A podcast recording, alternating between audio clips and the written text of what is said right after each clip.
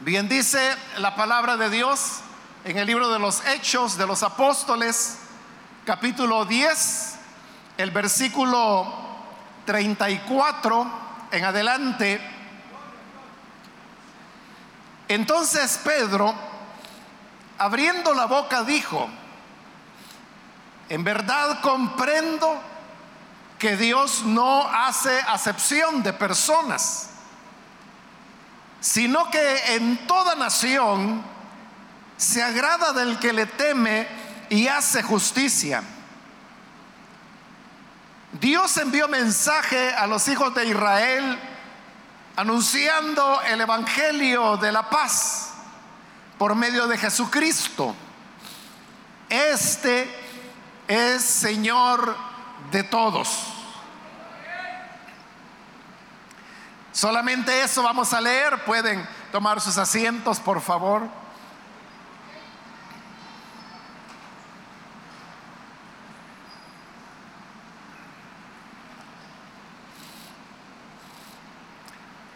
En esta ocasión hemos leído la palabra del Señor en el capítulo 10 de los Hechos de los Apóstoles.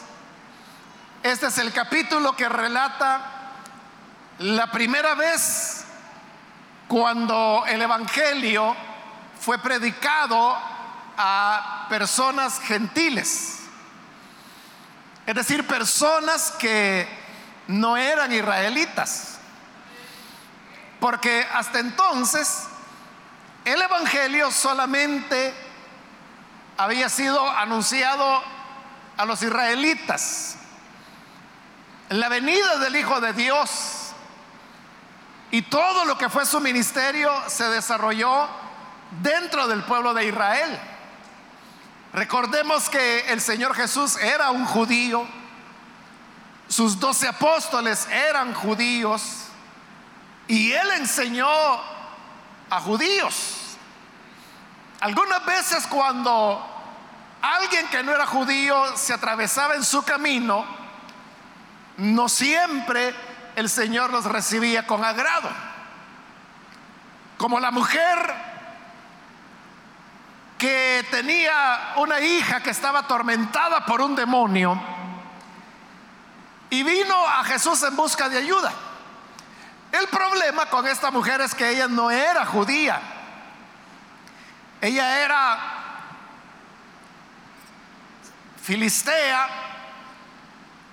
sirofenicia más bien, era una mujer sirofenicia. Y cuando Jesús la ve, le dice que no está bien tomar el pan de los hijos para dárselo a los perrillos. En otras palabras, lo que le estaba diciendo es que lo que ella pedía, la liberación para su hija endemoniada, era un privilegio para los israelitas y no para los gentiles como ella. Y que él no iba a tomar el pan de los hijos para dárselo a un perrito. Ese, por ejemplo, es un caso en el cual vemos cómo Jesús no veía con mucho agrado que, que los gentiles vinieran a él.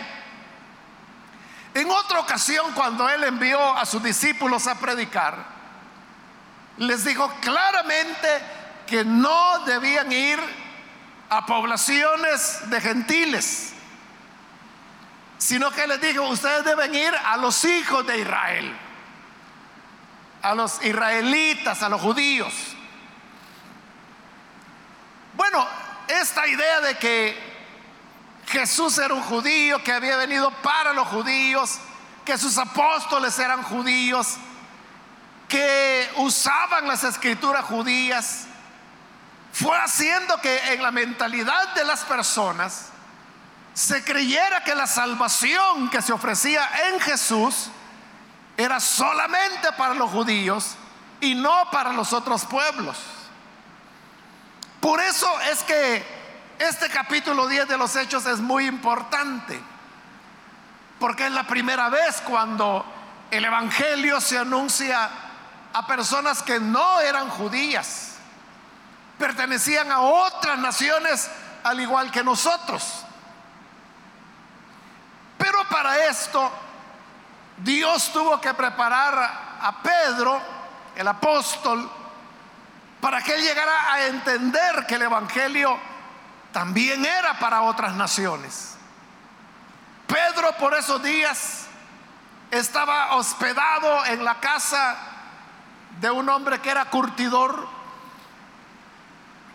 y cerca del mediodía él tuvo hambre porque ya era hora de almorzar.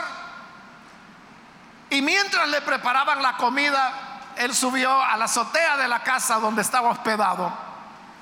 Y estando ahí le sobrevino una revelación del Señor. Pedro vio cómo del cielo bajaba un manto grande. Y cuando llegó hasta su altura, el manto venía del cielo. Y llegó hasta su altura. Y cuando Pedro pudo ver, dentro del manto había toda clase de animales. Entre los cuales habían animales que de acuerdo a la religión judía ellos no podían comer. Y sin embargo el Señor le dijo, levántate, mata y come, que comiera cualquiera de esos animales. Pero Pedro le respondió al Señor, Señor, jamás en mi boca ha entrado nada inmundo. Y entonces el Señor le respondió, no llames inmundo a aquello que Dios ha limpiado. Y el manto volvió a subir al cielo. Luego la misma visión se volvió a repetir, vuelve a bajar el manto por segunda vez. Siempre venían los mismos animales. Otra vez el Señor le dice, levántate y come. Y por segunda vez Pedro le dice, nunca entró en mi boca ningún animal inmundo. Y Dios le vuelve a responder, no llames inmundo a lo que Dios ha limpiado. Y el manto vuelve a subir a los cielos. Y luego se repite una tercera vez. Después de la tercera vez, Pedro estaba pensando qué significado tendrá esto que Dios me ha mostrado. Él estaba preguntándose eso cuando el Espíritu Santo le vuelve a hablar. Y le dice, Pedro, ahí hay unos hombres que te buscan. No dudes ir con ellos porque yo los he enviado. Y justo en ese momento, abajo, estaban tocando a la puerta, abren y resulta que eran unos soldados romanos. Y ellos dicen, ¿a dónde está el hombre que se llama Pedro? Entonces mandaron a llamar a Pedro que estaba en azotea. Él baja y le dice, yo soy Pedro, ¿qué necesitan? Y él les dice, pues nos ha enviado nuestro jefe, el centurión.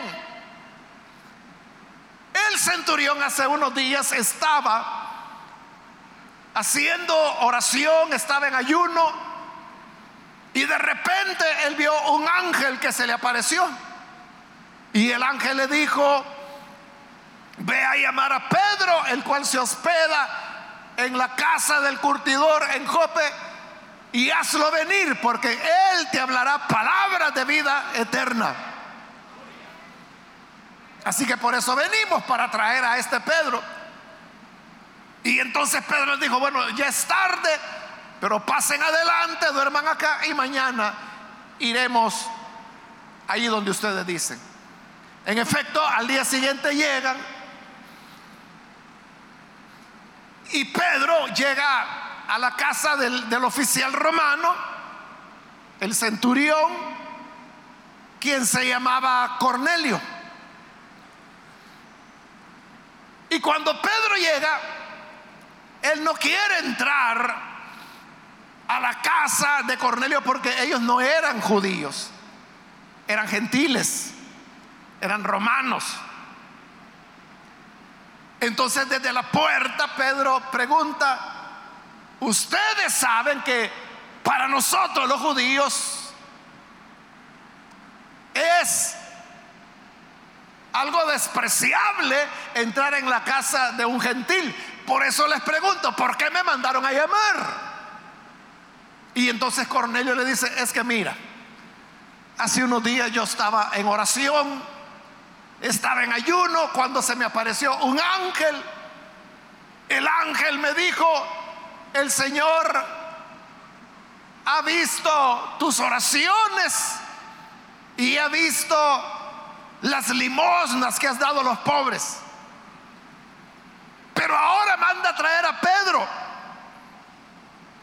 y él te hablará palabras de vida. Entonces, por eso te he mandado a llamar. Así que dinos, ¿qué es ese mensaje? ¿Qué es esas palabras que el ángel me anunció?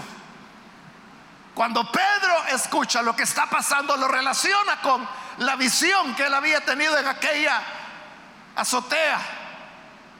Y entonces comprende que los animales que Dios le decía, mira, come de ellos. Y Pedro decía, no, porque nunca comí nada inmundo. Pero luego el Señor le decía, no llames inmundo lo que Dios ha limpiado. Entonces entendió que el mensaje que Dios le estaba dando era que no tenía que ver a los gentiles como pueblos inmundos, porque Dios los había limpiado.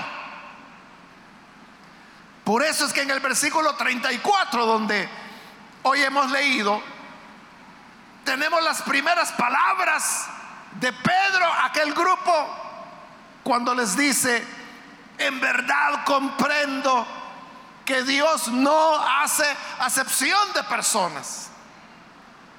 Dios no hace diferencia entre nacionalidades, entre pueblos. Es el ser humano la que hace, el que hace diferencias.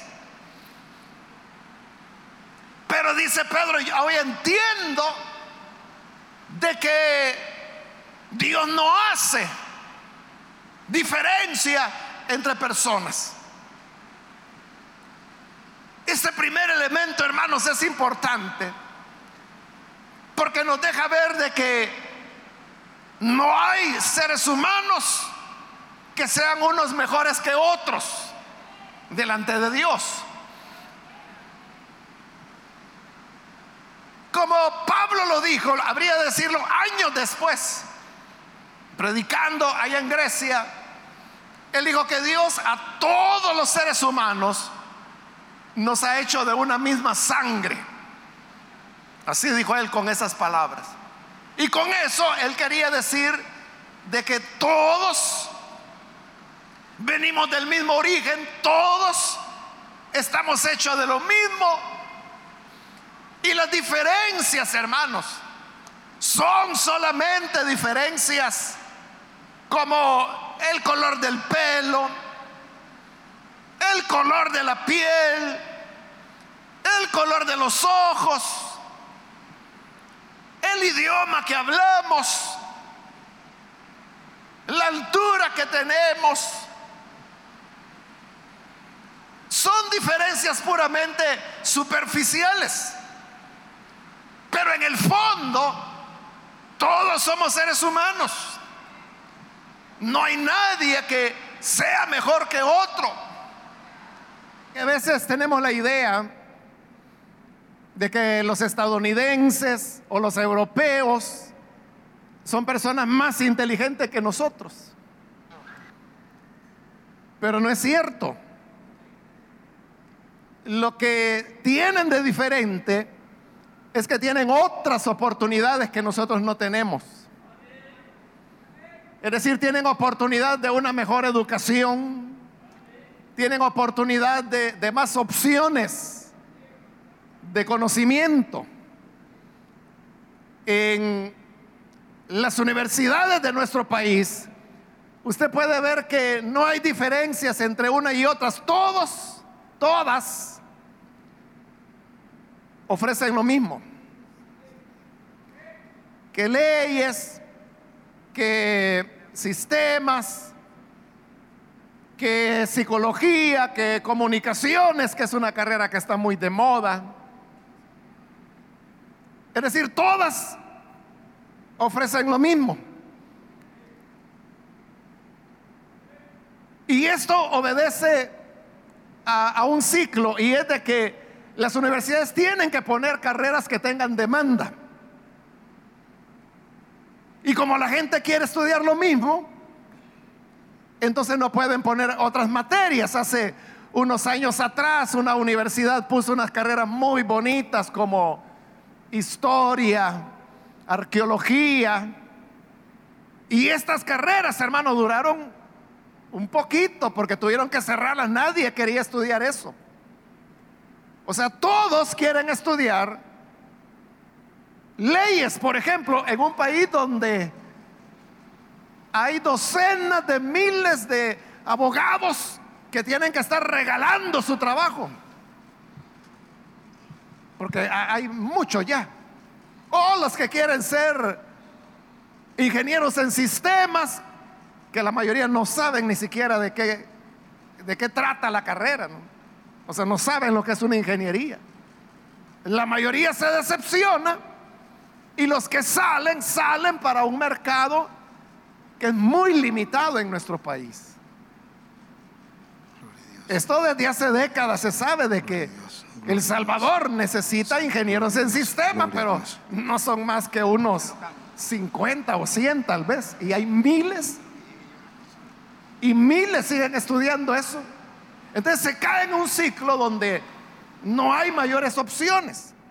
Y otras cosas que son muy necesarias, como por ejemplo la carrera de criminalística, que en nuestros países debería ser esencial. No la hay. El país más cercano donde alguien puede estudiar criminología es Costa Rica. Pero piense qué paradoja, ¿verdad? Que, que, el país que tradicionalmente ha tenido menos violencia en Centroamérica es el que tiene la carrera de criminalística. Y nosotros no. Probablemente por eso tienen menos violencia. O por ejemplo, el estudiar geología en un país donde técnicamente todos los volcanes que hay en el país están activos, técnicamente todos están activos. Y en segundo lugar, donde con frecuencia hay terremotos, no hay geólogos, porque no existe esa carrera acá. Entonces, ¿qué es lo que ocurre en las universidades de los Estados Unidos o europeas? Que usted puede estudiar casi cualquier cosa que quiera casi cualquier cosa que se le ocurra y hasta lo que no se le ocurre.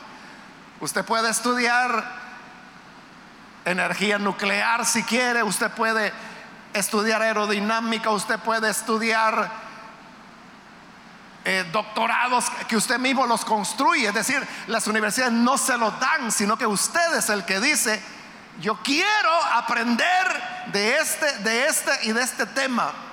Entonces le arman el doctorado que usted quiere y se lo dan a usted, porque usted es el interesado. esas oportunidades son las que no tenemos nosotros. Pero no es que tengamos menos inteligencia o menos capacidades, no es así.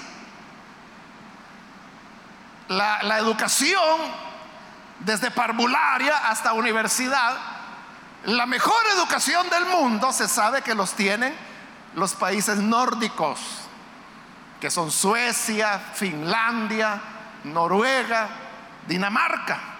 Ahí está la mejor educación del mundo. Y sabe, es gratuita. Es decir, que si usted quisiera enviar a su hijo desde kinder a estudiar, por ejemplo, en Finlandia, usted lo puede enviar y nunca va a pagar nada porque es gratuito. Y es la mejor educación del mundo.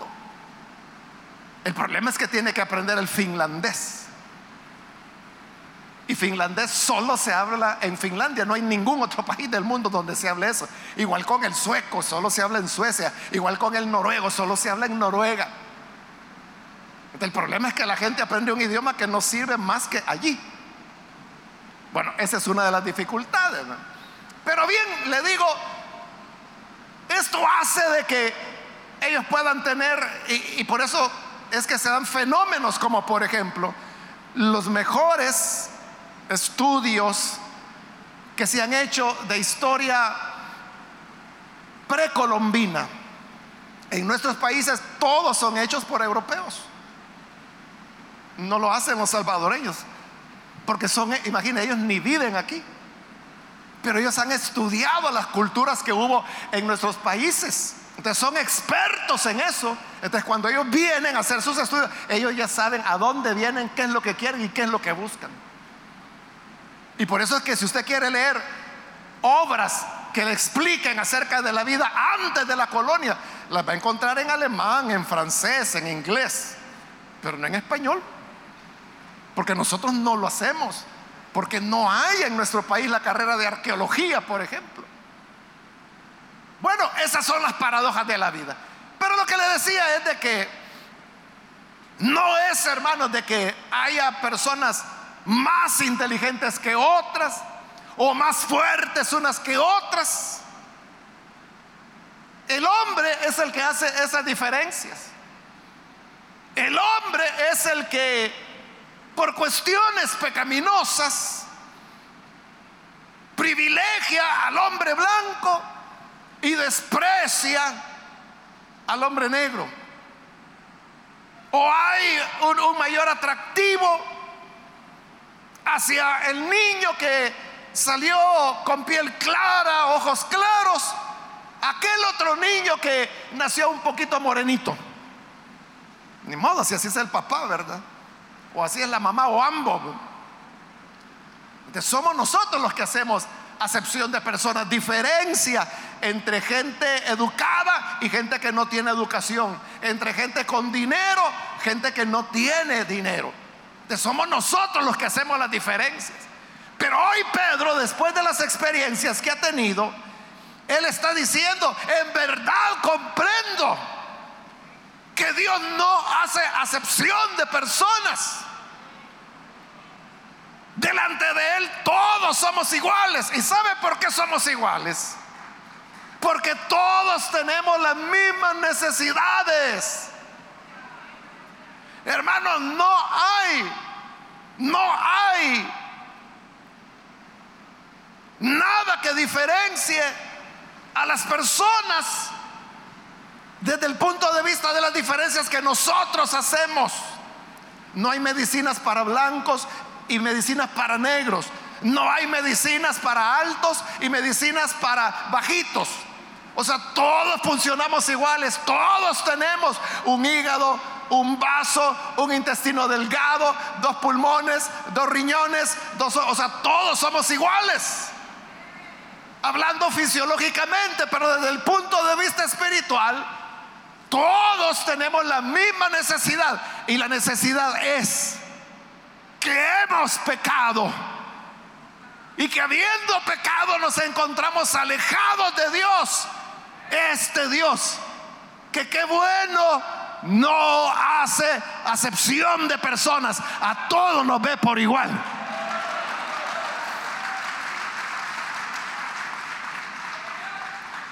Él no va a privilegiar a un pueblo sobre otro. Ese es el tema que desarrolla el libro de Jonás. La historia de Jonás no solo es una historia para entretener a los niños, tiene una enseñanza importante. Y la enseñanza es de que Jonás sí hacía excepción de personas. Y cuando Dios le dijo, ve a predicar a Nínive, él no quiso ir. Porque Nínive era la capital de Siria. Una nación con la cual Israel había tenido muchas guerras. Entonces Jonás dijo, yo no voy a ir a profetizar donde los paganos, donde los que nos atacan, donde esos malvados yo voy a ser profeta, pero del pueblo escogido de Dios. Y por eso trató de huir de Dios. Pero usted sabe que Dios no se lo permitió. Se desató la gran tormenta en el mar. Jonás cae al agua. El gran pez lo traga. Y hasta que ya está tragado por el pez, es que él comienza a pedir misericordia. Y le dice, Dios, ten compasión de mí, ten piedad de mí. Y Dios le da una nueva oportunidad. El pez lo vomita en la playa. Y recién vomitado, Dios le vuelve a decir, ve a Nínive a predicar el mensaje que yo te diré. Así como Jonás tuvo que ir. Y Jonás va y contra su voluntad anda predicándole a personas que él no quería, que él repudiaba, pero que Dios quería que se les diera una oportunidad de arrepentimiento. Jonás todavía guardaba en su corazón el deseo de que los ninivitas no se arrepintieran y que Dios los destruyera. Por eso se subió a una colina y dijo, desde aquí voy a ver cómo Dios destruye Nínive. ¿Y qué pasó? Los ninivitas se arrepintieron, proclamaron ayuno desde el rey hasta el último animal que tenían los ninivitas, todos se pusieron en ayuno a clamar misericordia a Dios. Y Dios los perdonó. Por eso es que Jonás se puso muy enojado. Jonás debió haber estado feliz de que una ciudad tan grande como Nínive se había salvado. Pero él estaba furioso. ¿Qué predicador es aquel que se enoja porque la gente crea el Evangelio por su mensaje? Bueno, Jonás se enojó porque le creyeron el mensaje y todos se arrepintieron. Toda la ciudad se arrepintió, por eso estaba enojado. Él hubiera estado contento si todos hubieran rechazado su mensaje y Dios los hubiera malmatado. Ahí estuviera feliz Jonás. Entonces Dios le dijo, Jonás, ¿Estás enojado? Y Jonás le dijo a Dios, sí le dijo, y muy enojado. Mira qué cosa le dijo. Tú, Jonás, tuviste lástima de una planta que esa mañana se había secado. Tuviste lástima porque se secó. Entonces, si tú que eres un humano, sientes lástima por una planta, como yo, el Dios de los cielos y de la tierra, no voy a tener compasión de una ciudad donde hay más de 120 mil niños y niñas que no saben todavía cuál es su mano derecha ni cuál su izquierda y muchos animales. ¿Cómo no voy a tener compasión de ellos?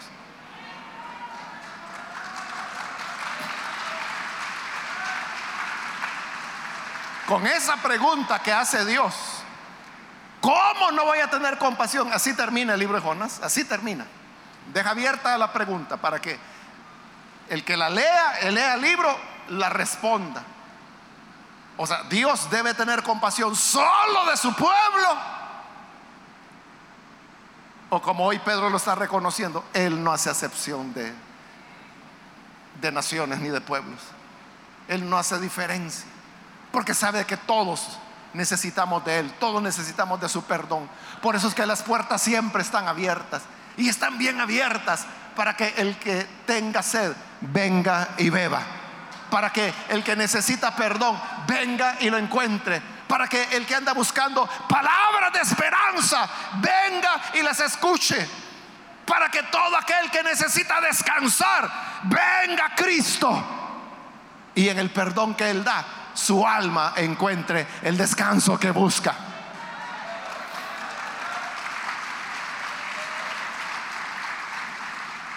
Así que no importa si se trata de un blanco, de un negro, de un asiático. Dios no hace acepción de personas. Y dijo Pedro, si no, que en toda nación se agrada del que le teme y hace justicia.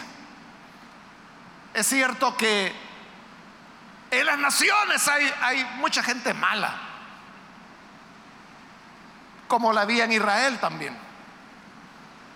Pero también en las naciones hay personas que, como dice Pedro, temen a Dios, hacen lo justo, que aquí se debe entender como lo correcto, lo honesto. Eso era Cornelio. Él era romano, pero él tenía temor de Dios. Porque hemos visto que oraba, ayunaba. Y además de eso, era un hombre que hacía lo correcto. hay personas en todos los lugares que son personas rectas, personas honorables, que tienen respeto de Dios, quizás no lo conocen, pero en su corazón piensan de Dios como un ser superior, piensan de Dios como alguien que merece devoción. Quizás ellos no saben exactamente cómo agradar a Dios. Pero es esa gente que nosotros decimos, es buena gente. Eso es lo que Pedro está reconociendo ahora. Dios se agrada, no importa de qué nación sea, pero si es alguien que teme a Dios, que hace lo correcto, Dios se agrada de él. Y de esas personas de quienes Él se agrada, al que ya tiene luz, le da más luz. Esa es la norma del Evangelio. Y es que, como el Señor dijo, al que tiene, se le dará más. Por eso es que Dios primero nos hace entender un poquito. Pero habiendo entendido ese poquito, nuestra responsabilidad es caminar ese poquito que hemos entendido. Cuando damos ese paso, Dios nos revela otro momento de luz. Y bajo la nueva luz demos el otro paso. Y al dar el nuevo paso, vendrá más luz y así podemos ir caminando. Él nos irá llevando al conocimiento de su evangelio, de su verdad. Solo tenemos que andar en lo que sabemos. Entonces, si usted dice, yo reconozco que la Biblia es la palabra de Dios, léala entonces. Léala. Y si usted dice, ¿y cuál Biblia? La que usted quiera. Pero léala. Y en la medida que la vaya leyendo, irá avanzando si usted dice, bueno, yo creo que es importante ir a la iglesia, pues venga a la iglesia. O si usted dice, yo creo que es importante orar a Dios. Ya vimos que Cornelio oraba y ayunaba incluso. Alguien podía haber llegado y decir, no, pero mire, a usted de nada le sirve ayunar porque usted no es evangélico. De nada le sirve orar, Dios no le oye porque usted no es evangélico. Pero Pedro está diciendo, yo reconozco que sea quien sea, de la nación que sea, pero Dios se agrada del que le teme y hace lo correcto. A ese le da más luz. Por eso es que hoy Pedro está ahí y les trae la luz completa de Dios. Cuando le dice en el versículo 36, Dios envió mensaje a los hijos de Israel, anunciando el Evangelio de la paz por medio de Jesucristo. Entonces la buena noticia es que los seres humanos podemos encontrar la paz con Dios. Ya no estar más en guerra contra Dios, peleados con Dios, porque el anuncio, la buena nueva de Él, es un anuncio de paz entre Dios y el hombre. Y esta paz dice que se alcanza sobre por medio de nuestro Señor Jesucristo. Es a través de Cristo que nosotros encontramos el perdón de pecados. Es a través de Jesucristo que nosotros recibimos la vida, que encontramos la paz con Dios. Por eso es que en Romanos capítulo 5 Pablo escribe y dice, reconciliados por medio de la fe, tenemos paz con Dios por medio de nuestro Señor Jesucristo. Esto es para todas las naciones, es para todos los pueblos, es para todo el que tenga sed. Pero note que dice que este mensaje Dios se lo envió a los hijos de Israel. Otra vez, ¿verdad? Era para los judíos. Pero ahora, después que ha dicho que la paz viene por medio de Jesucristo, añade, este, este el Señor Jesucristo, es Señor de todos, de todos. Lo que era solo para judíos, hoy es para todos. Porque Jesucristo es Señor de todos. Porque si Jesucristo solo es Señor para los israelitas, entonces ¿quién va a ser nuestro Señor? Si Dios solo es Dios de los judíos, entonces ¿quién va a ser nuestro Dios? Tendrá que haber otro Dios. O un Dios por cada pueblo. Un Dios por cada nación. O un Dios por cada por cada día, por cada pueblo. Yo no sé si es cierto, pero dicen, y lo he oído de mexicanos que dicen que en Puebla, que es una de las ciudades grandes de México, que en la ciudad de Puebla dicen hay 365 parroquias. Y que cada una tiene un día del año para celebrar una festividad religiosa. Es decir, que en Puebla todos los días hay alguna festividad religiosa en algún lugar. Porque como son 365 parroquias, todas tienen un día del año para hacerlo. Entonces, a veces la gente así piensa, ¿verdad? Que Dios es Dios de, de un barrio, de un cantón, de un municipio, que en Oriente el patrono es el mengano, que en Occidente la patrona es la mengana, y así, ¿verdad? Pero el Señor Jesucristo, dice Pedro, este es Señor de todos. De todos, vayamos donde vayamos, Jesús es el Señor. En el occidente Jesús es el Señor. En el norte Jesús es el Señor. En el sur Jesús es el Señor. En la tierra Jesús es el Señor. En los mares Jesús es el Señor. En el espacio Jesús es el Señor. En los aires Jesús es el Señor. Debajo de los océanos Jesús es el Señor.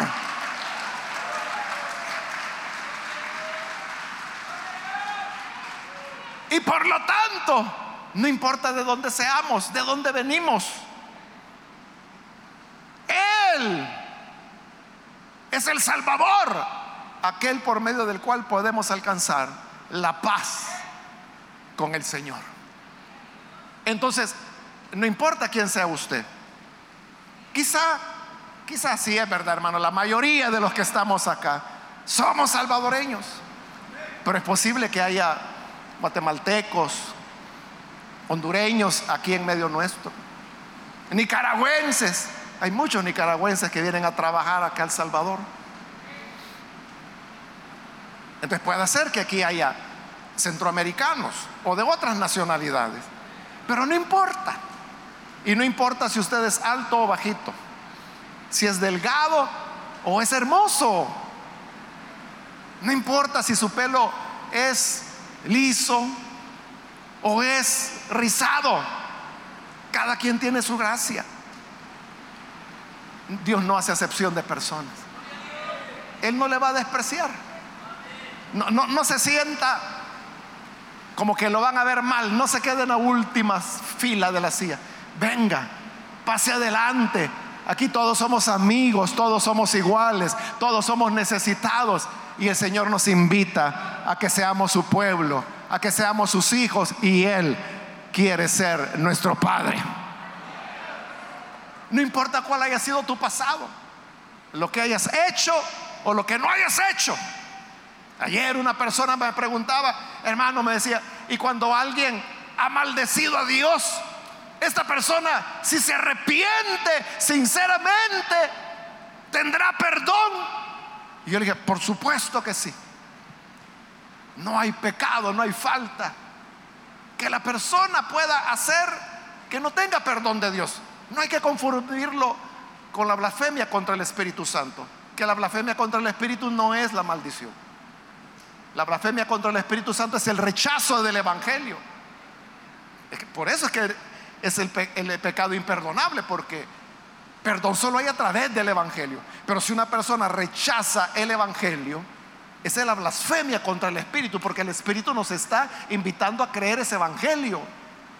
Y si yo no creo al Evangelio, sino que lo rechazo, estoy blasfemando contra el Espíritu. Y no tengo perdón porque estoy rechazando el único camino de perdón. Pero aquella persona que por bravo, por borracho, por lo que haya sido, maldijo a Dios en el pasado, pero se arrepiente, como me dijo esta persona, se arrepiente sinceramente, esa persona no está rechazando el Evangelio. Al contrario, está mostrando temor de Dios, está buscando deseos de reconciliación con Dios. Para él, la sangre de Cristo es suficiente para borrar todo pecado, para reconciliarlo con el Padre. De manera que este Dios que no hace acepción de personas, hoy nos invita para que vengamos y recibamos la vida que Él ofrece. Hoy es tu oportunidad para venir a recibir esa vida. Vamos a cerrar nuestros ojos y vamos a orar al Señor, pero antes de hacerlo, yo quiero invitar a aquellas personas que todavía no han recibido al Señor Jesús como su Salvador. Pero si este es su caso, hoy yo quiero aprovechar para invitar a aquellas personas que por primera vez necesitan recibir al Señor Jesús. Dios no hace acepción de personas. No importa de dónde vienes, si tu apellido es europeo o es autóctono, lo importante es que creas que el Señor da el perdón. Si quieres venir y recibir al Hijo de Dios, ahí donde te encuentras, ponte en pie, por favor. Aquí hay un hombre que ha pasado ya, que Dios lo bendiga. Otra persona que necesita venir para recibir a Jesús como Salvador. Puede ponerse en pie en este momento. Hoy es cuando el Señor está llamando. El Señor se agrada de aquellos que respetan su nombre, le temen y que hacen lo correcto. Y no importa de qué nación sean. ¿Quiere usted venir y sobre esa luz que el Señor ya le ha dado, venir a recibir más luz? Póngase en pie para que el Evangelio de Jesús le ilumine completamente. Póngase en pie venga, queremos orar por usted. Venga con toda confianza, puede ponerse en pie y vamos a orar para que la gracia del Señor le alcance. Alguien más que necesita venir. Puede ponerse en pie para que oremos.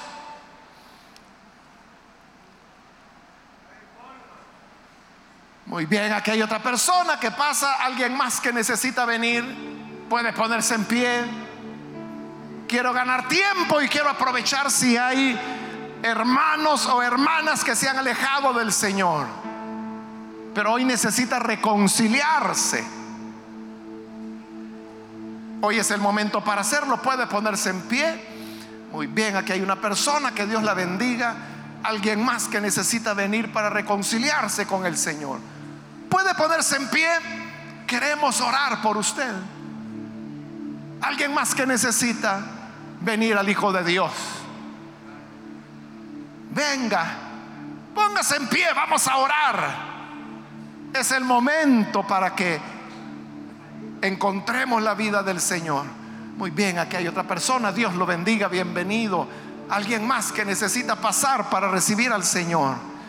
Muy bien, aquí hay un jovencito, Dios lo bendiga, bienvenido también.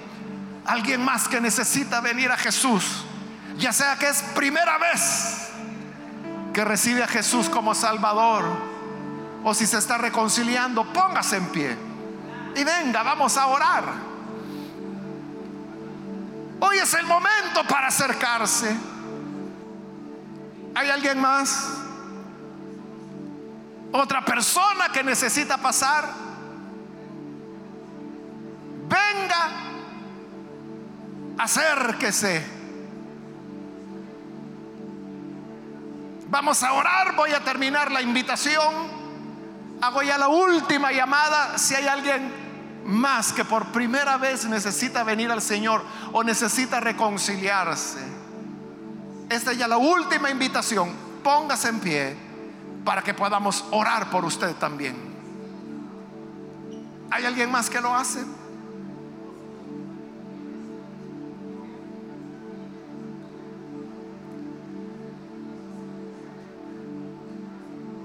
Muy bien, aquí hay un niño que pasa, Dios lo bendiga, bienvenido. Y acá hay una jovencita, Dios la bendiga también, bienvenida.